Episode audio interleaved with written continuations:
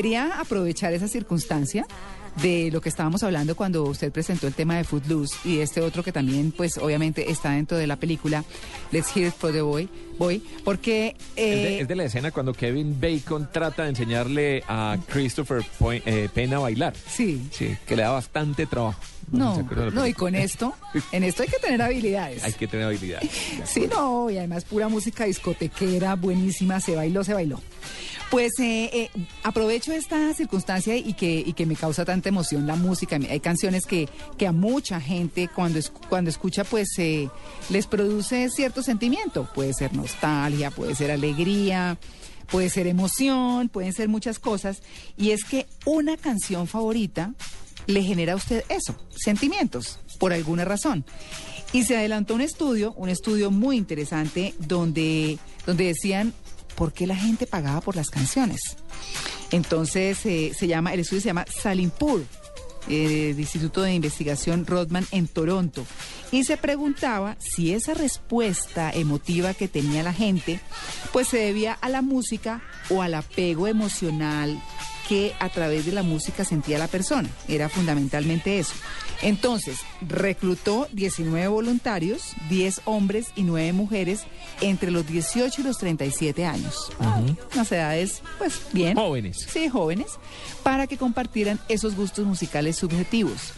Ellos escogieron los géneros indie y el electrónico que demostraron ser como los más populares. ¿Cuál es el indie, Tito? Me encanta, el indie es como un rock un poquito electrónico, pero es em, como más tipo country también. Yo creo que evoca un poquito el tema del- de la música country. Muy difícil de escribir el indie, pero viene del término Pero- independiente que no pertenece a las grandes casas disqueras, sino que es música, digamos, un poquito más. Antes se le, se le hubiera podido llamar alternativa, no sé, pero eso es. Además ya que hoy en día lo miramos indie. más como con el rock alternativo.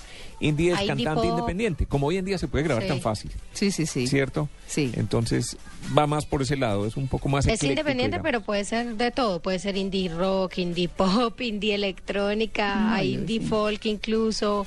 eh, pero es muy buena, muy buena música. No, eso indie. es. Bueno, ahí sí yo, groggy.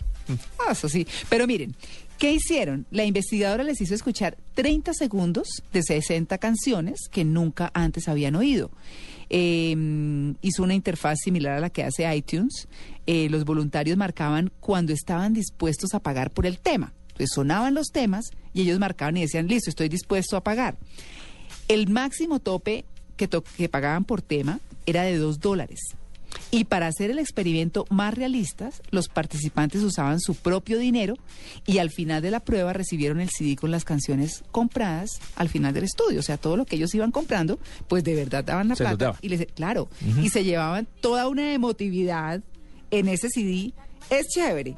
La verdad es que lo que dice es que la música se vuelve algo mejor de lo que el cerebro esperaba y por eso es que la gente se pega a las canciones y les llega a sus emociones y a sus cosas